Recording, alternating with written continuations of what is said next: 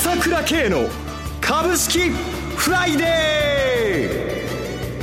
ー。この番組はアセットマネジメント朝倉の提供でお送りします。皆さんおはようございます。アシスタントの浜田節子です。朝倉慶の株式フライデー。パーソナリティは、アセットマネジメント朝倉代表取締役で、経済アナリストの朝倉慶さんです。朝倉さん、おはようございます。おはようございます。よろしくお願いします。よろしくお願いします。そして毎月第3金曜日は、個別銘柄スペシャルのゲストといたしまして、経済評論家の山本伸さんをお迎えしてお送りします。山本さん、おはようございます。おはようございます。よろしくお願いします。よろしくどうぞ。さて、日経平均株価は3週間ぶりの水準まで下落しておりますが、今週はどのようにお二方ご覧になっていらっしゃいますか？そうですね。まあ、とにかく、薄商いなわけでしょ、はい、昨日だって2兆円できず1兆8000億ですよ。一昨日も1兆6000億台ですよ。っていうことは、半日だな、8000億とかそこいらしかできてないわけでしょ、はい、そこに日銀の買い連日入ってるわけでしょ、えー、?730 億以上。それで、まあ、下げ止まってなくて、下がってるっていうのは、やっぱり結構重症ですね、これは。ええー、やっぱりその地合いがちょっと変わってきちゃったなって、特に、私が注目したのは、おとといの朝、日経新聞に出ましたね。日銀がマイナス金利、えー、導入かというような観測記事なんですけれども。はい、14日の水曜日朝刊でした。えー、ここでやはり、まあ、あかなりやはり今回の総括的検証に関しては、まあその結果がある程度見えてきたということと、期待が剥がれたということと、またマイナス金利かと。いうこと。まあ、それはまあ予想されていたことではあるんですよ。今までの黒田さんの、あの、講演とか、中曽副総裁の講演で、まあ、普通に考えれば、もう、この間ね、量的、あの、質的緩和でか、あの、ETF 増やしたわけだし、はい、もう、いじれるのは量的緩和はもう難しいわけだから、いじれるのは金利だけだっていうのは、こう、まあ、市場関係者はそう予想はしてたと思うけども、それがまあ、ここで、まあ、あえてそうなのかというような雰囲気になってしまったところで、やっぱりネガティブなふあところがね、やっぱり特に外国人から、結局何もできないんだなというような判断になってるんじゃないですかね。じゃあ売ってやれと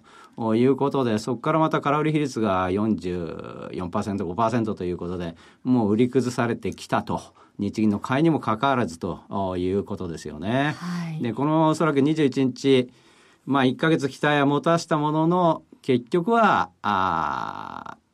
まあ、日銀の限界を示すということになってしまいそうですよね。うん、そうすると21日以降が、まあ、ちょっとさらにね、えー、少しちょっと今回のことで、えー、日銀の政策が見えたことで、ちょっとまだ低迷状態になっちゃうかなって、残念ながらそういうような感じではありますね。うん、まあ3連休ですしね、日本も。まあちょっと旗目が多いですからね、はい、来週は。それから、やっぱりね、今日はまたアメリカがメジャー S q トリプルウィッチングですから、やっぱり揺れる感じの日だったんですが、まあ今日はプラスに、大きくプラスに来ましたけどね。やっぱりその先週末から前倒しで、えー、秋の、まあ、イベント多いですからね、はい、前倒しでポジション解消したいと、そういう売りが一気に出た感じはしますけどね。CM の後、そのあたりも詳しく山本さんに伺ってまいります。それではお知らせを挟んで個別銘柄スペシャルです。株式投資に答えがある。株高だからといって必ず設けられる保証はない。だからこそプロの情報が欲しい。そんな時に朝倉慶。経済予測のプロ朝倉慶の情報はアセットマネジメント朝倉のウェブサイトで日々無料でリアルタイム配信中。迷ったら朝倉慶。キーワード朝倉慶で検索を。アセットマネジメント朝倉は、証券取引、金銭有価証券の予託貸付行為は行っておりません。また、情報提供する金融商品のお取引では、相場変動などにより損失を生じる恐れがあります。取引説明書、契約締結前交付書面などを十分にお読みいただき、ご理解の上お取引ください。金融商品仲介業者登録、関東財務局長、金中第605号。えさて、続きで山本さんにですね、そのアメリカのお金の流れについてなんですけれども、金融政策を前にしてちょっと変化があるような。はい。まあ、あの、FOMC は来週の20、21。これは日銀の金融政策決定会合と同じ日なんですが、はい、まあ、これはもう利上げ先送りっていうことでも市場のコンセンサス取れてますからね。はい、どっちかっていうと、いわゆるその、僕はファンドの決算、アメリカの場合、ミューチュアルファンドですね。これが大体1600兆円ぐらいあるんですが、そのうち株式投資が大体900兆円ぐらいあるんですね。はい、で、これがみんな10月末が決算なんですよ、基本的に、アメリカっていうのは。なので、10月末に、まず配当原資を確保する売りが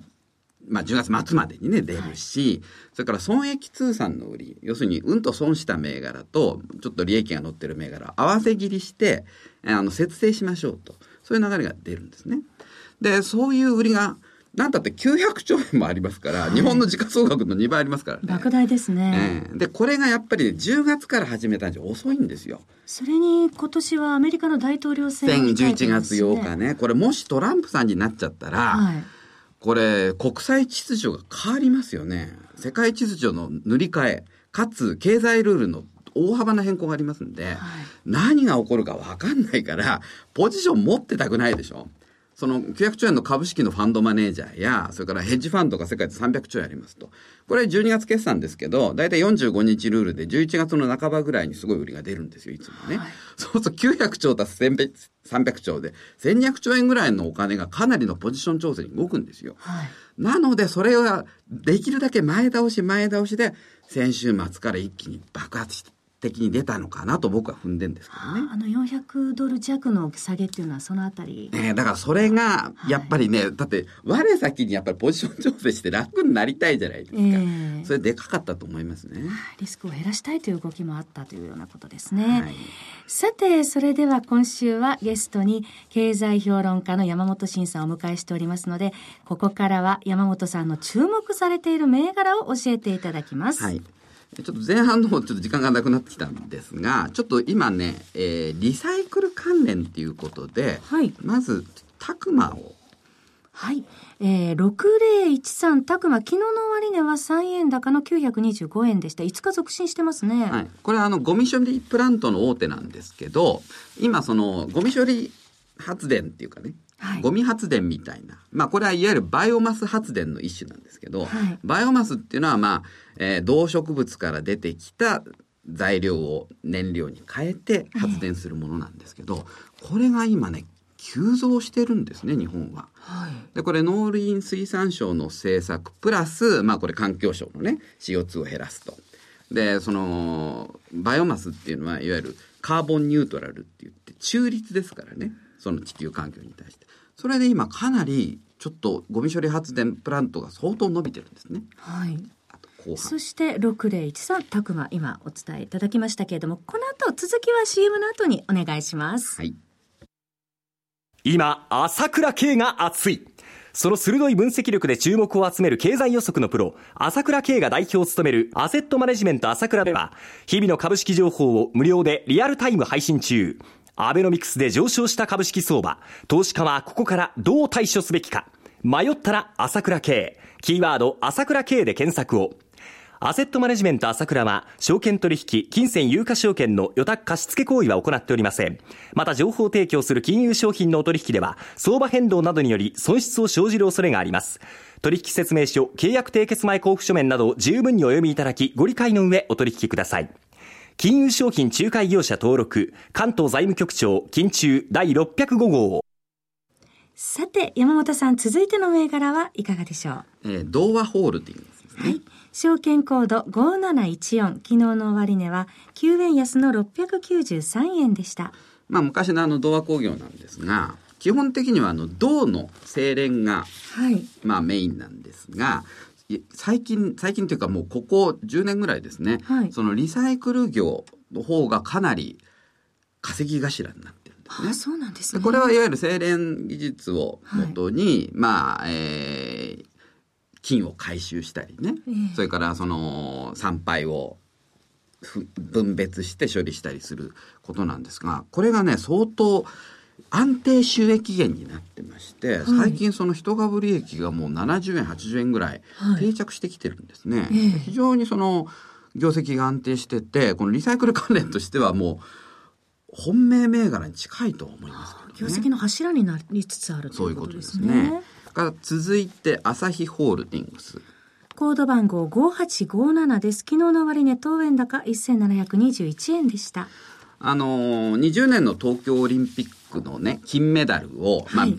銀、銅含めてですけど、はい、いわゆるその都市鉱山からのリサイクルで賄おうという話が出ましたよね。はいあのー、まあ、もうこれは皆さんご存知のことだと思いますが、あの、金メダルってやっぱ金メッキじゃないですか。はい、昔はあの、金無垢だったらしいですけどね。そうなんですね。1900年代初頭ぐらいまでは。まあ、まあ残念ながら今メッキなんですが、これやっぱり都市鉱山から十分取れる量を確保できるわけですね、そのメダルの量は。ところが、これ、リサイクル法ができて、まあ、それでも、いわゆるその小型家電って言われるね、まあ、携帯電話、スマホを含めて、ノートパソコンとか、小型家電のリサイクル率って20%いってないぐらいなんですね。そうなんですか。うん。で、僕もね、手元に携帯電話昔のやつがもう5台、7台ぐらいありますけど、やっぱなかなか。でしょ。はい。あれをね、やっぱりなかなかその教室できないっていうか、まあ思い出もあるし、それからちょっともったいないって意識あるじゃないですか。そうなんですよね。ところがこれが、じゃあ内村選手の金メダルになるよとかなれば、えー今までちょっと貯めといたものを、じゃあ一気にね、日本人選手のメダルになればってことで出してくる人も出てくると思うんですね。はい、そうするとやっぱりリサイクル率が強烈に上がりますから、こういうその、まあ、金の貴金属のリサイクリングとかレアメタルのリサイクリングをやってるこのアサヒホールディングスにとっては相当な追い風になってくると思うんですね。はい、でこれ配当も非常に高くて60円の安定配当してて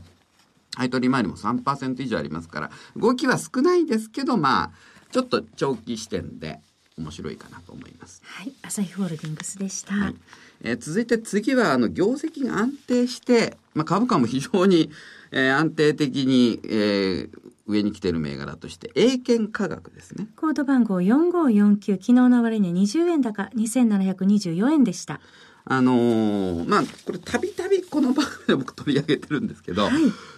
ずっとこれ右肩上がりなんです。これ相場がこれだけ悪いにもかかわらず。で、この会社は実は今から紹介するシスメックスという会社。はい6869です。昨日の終値で150円高7190円でした。これはあの医療機器の、えー、まあこれ世界的メーカーとも言っていいですね。その血液分野では世界シェア一番の機関もやってますからね、ここと提携して今まで国内中心だったのが海外でも売れるようになっていうことで良くなってくると思います。以上5銘柄を取り上げていただきました。番組そろそろお別れのお時間です。今朝はゲストといたしまして、経済評論家の山本慎さん、パーソナリティはアセットマネジメント朝倉代表取締役、経済アナリストの朝倉圭さんでした。お二方ともありがとうございました。失礼しました。私、朝倉圭が代表を務めます、アセットマネジメント朝倉では、SBI 証券、楽天証券、証券ジャパンへの口座開設業務を行っています。私どものホームページから両証券会社の口座を作っていただきますと、週2回無料で銘柄情報をお届けするサービスもありますので、ぜひご利用ください。それでは今日は週末金曜日、頑張っていきましょうこの番組は、アセットマネジメント朝倉の提供でお送りしました。最終的な投資判断は、皆様ご自身でなさってください。